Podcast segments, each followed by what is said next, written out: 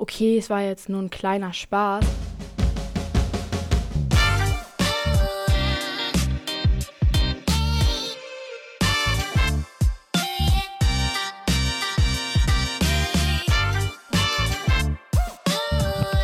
Hallo, wir sind Lilly und Lisa. Hallo. Ähm, wir sind aus der 9. Klasse der Gesamtschule Pulheim und wir reden heute über Mobbing.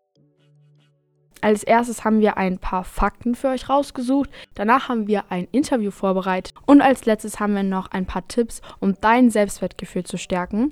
Und ja, wir fangen auch direkt an.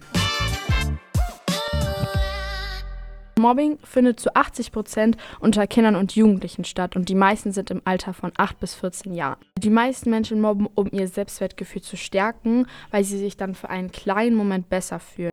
Opfer fühlen sich meistens hilflos, alleingelassen und das kann dann zu physischen und psychischen Beeinträchtigungen führen, zu Depressionen, Schlafstörungen, Migräne oder auch äh, Erschöpfungszustände.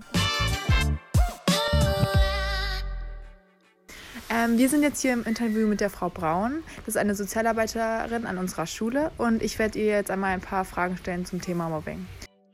Wo fängt für Sie Mobbing an?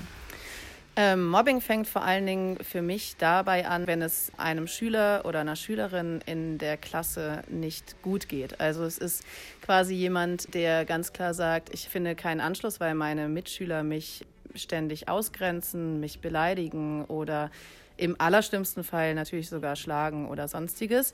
Aber wenn wir darüber reden, wo es anfängt, dann geht es äh, für mich vor allen Dingen um die Frage, wie geht es dem Betroffenen, der Betroffenen. Also sie oder er entscheidet im Prinzip, wo Mobbing anfängt.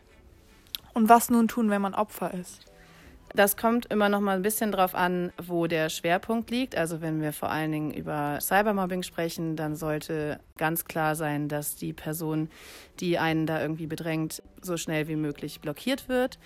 Dann gerne Screenshots machen, dass man halt schon auch irgendwie ein bisschen Beweise in der Hand hat und dann sich mit diesen, mit diesen Punkten ähm, auf jeden Fall an einen Erwachsenen wenden. Das sind oder sollten dann einfach die Erwachsenen sein, denen man vertraut. Das müssen nicht die Eltern sein. Im besten Fall ist das so.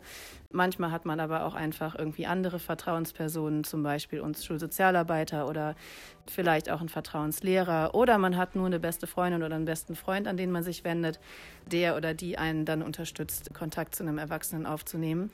Wenn es ähm, nicht im Internet stattfindet, dann natürlich trotzdem einen Erwachsenen dazu holen, weil ne, wir können halt vor allen Dingen hier in der Schule relativ schnell und gut handeln und agieren, da auf jeden Fall auch Konsequenzen mit ins Spiel bringen.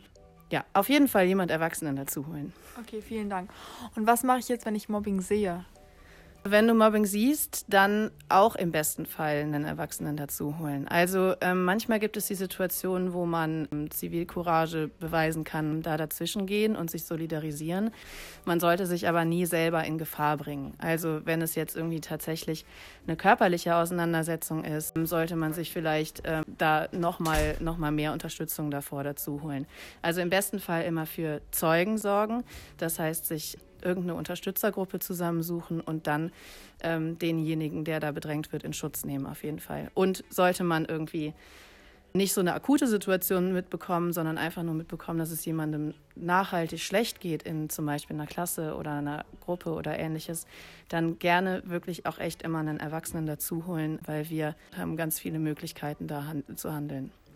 Denken Sie, äh, das Mobbing ist gestiegen, seit es Social Media gibt? Ich denke, gestiegen kann ich nicht unbedingt sagen, weil ich da einfach keine Zahlen oder ähnliches habe. Aber ich denke schon, dass es sich auf jeden Fall verändert hat. Weil vorher, wenn es zum Beispiel in der Schule stattgefunden hat, ist man nach der Schule nach Hause gegangen und hatte dann zumindest Ruhe.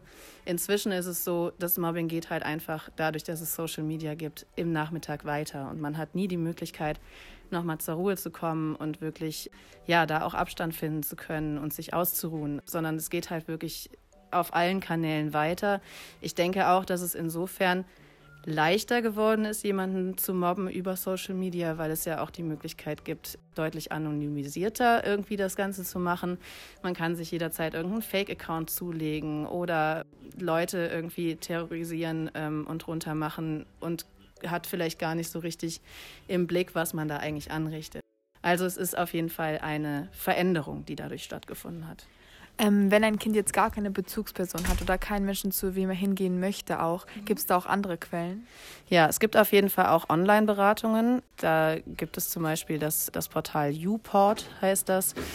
Oder es gibt auch Möglichkeit, seinen besten Freund, seine beste Freundin erstmal anzusprechen. Und möglicherweise hat er oder sie dann die Möglichkeit, ne, da irgendwie eine, eine, Vertrauensperson mit dazu zu holen. Es gibt auch noch die äh, Online-Beratung der Nummer gegen Kummer. Also es gibt auf jeden Fall, wenn man im Internet einfach bei Google eingibt, Online-Beratung, Jugendliche oder Kinder oder wie auch immer, findet man auf jeden Fall seriöse Beratungsseiten. Und es ist auch so, dass ähm, man dann je nachdem, wie lange diese Beratung geht, äh, man auch in eine Beratungsstelle nachher vermittelt wird. Es gibt auf jeden Fall Möglichkeiten, sich auch anders beraten zu lassen, als persönlich zu jemandem hinzugehen. Wichtig ist es auf jeden Fall, sich irgendwie jemandem anzuvertrauen. Vielen Dank für das Interview. Sehr gerne. Jetzt haben wir noch ein paar Tipps ähm, zum Selbstwertgefühl, wie ihr das stärken könnt. Ja, als erstes ist natürlich das richtige Umfeld wichtig. Also die richtigen Freunde, die richtige Klasse, die richtige Schule, dass du dich einfach wohlfühlst und dass es dir positive Gefühle vermittelt. Als zweites haben wir aufgeschrieben Hobbys. Ähm, ich glaube, Hobbys sind meistens Dinge, die wir ziemlich gut können. Und da leben wir Sachen aus, wo wir ähm, gut drin sind. Und das stärkt unser Selbstgefühl. Als drittes, ähm, dass man einem bewusst, dass einem bewusst wird, dass Social Media nicht real ist. Also das Ganze ist eine Scheinwelt und dir wird da das perfekte Leben präsentiert. Aber so ist es einfach nicht. Jeder postet da einfach nur das von den guten Momenten in seinem Leben und keiner postet seine schlechten Momente. Als vierten Punkt haben wir aufgeschrieben, sich auf die Stärken zu fokussieren. Das ist auch ein bisschen das mit den Hobbys. Einfach mal gucken, was man kann und die Stärken dann halt ausleben. Ja, genau. ich glaube, viele wissen einfach auch noch gar nicht, wo ihre Stärken liegen. Und ähm, damit seid ihr nicht alleine. Das geht ganz vielen so.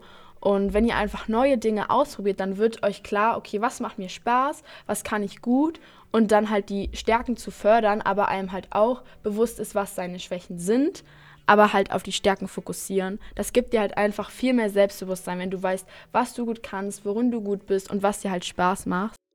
Ja, das war es auch schon mit unseren Tipps. Wir hoffen, euch hat ähm, das Interview weitergebracht. Ähm, die Facts haben euch ein bisschen aufgeklärt.